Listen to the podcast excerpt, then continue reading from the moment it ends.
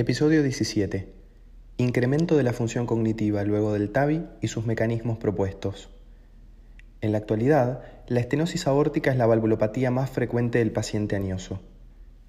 Diversos estudios observacionales han sugerido una relación entre esta valvulopatía y un deterioro de la función cognitiva en este subgrupo de pacientes, con una mejoría parcial del mismo luego del reemplazo valvular aórtico percutáneo.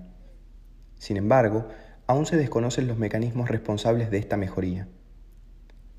El objetivo del presente estudio fue analizar los mecanismos implicados en el deterioro cognitivo y su posibilidad de regresión en pacientes aniosos con estenosis aórtica severa luego del TAVI mediante el análisis del flujo sanguíneo cerebral.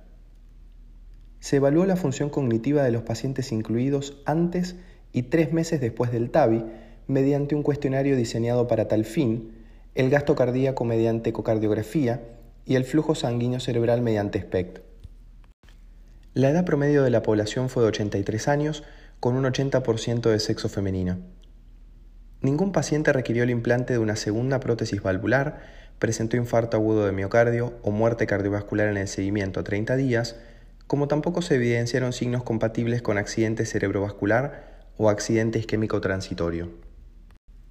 Se observó un incremento estadísticamente significativo en el puntaje obtenido en el cuestionario diseñado para evaluar la función cognitiva y en el gasto cardíaco a tres meses luego del TAVI en relación al estadio basal, como también un incremento del flujo sanguíneo cerebral regional, incluyendo el área hipocampal derecha. Los pacientes con un incremento del gasto cardíaco luego del TAVI presentaron un significativo incremento del flujo sanguíneo cerebral en el área hipocampal derecha en relación a los pacientes sin TAVI. A su vez, el incremento del flujo sanguíneo cerebral en el área hipocampal se correlacionó de forma positiva con los resultados del cuestionario diseñado para evaluar la función cognitiva.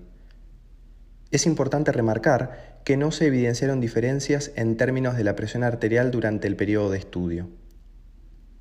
Por lo que de este estudio podemos destacar que es el primer estudio que demuestra una mejoría de la función cognitiva luego del TAVI asociado a un incremento del flujo sanguíneo cerebral a predominio del área hipocampal.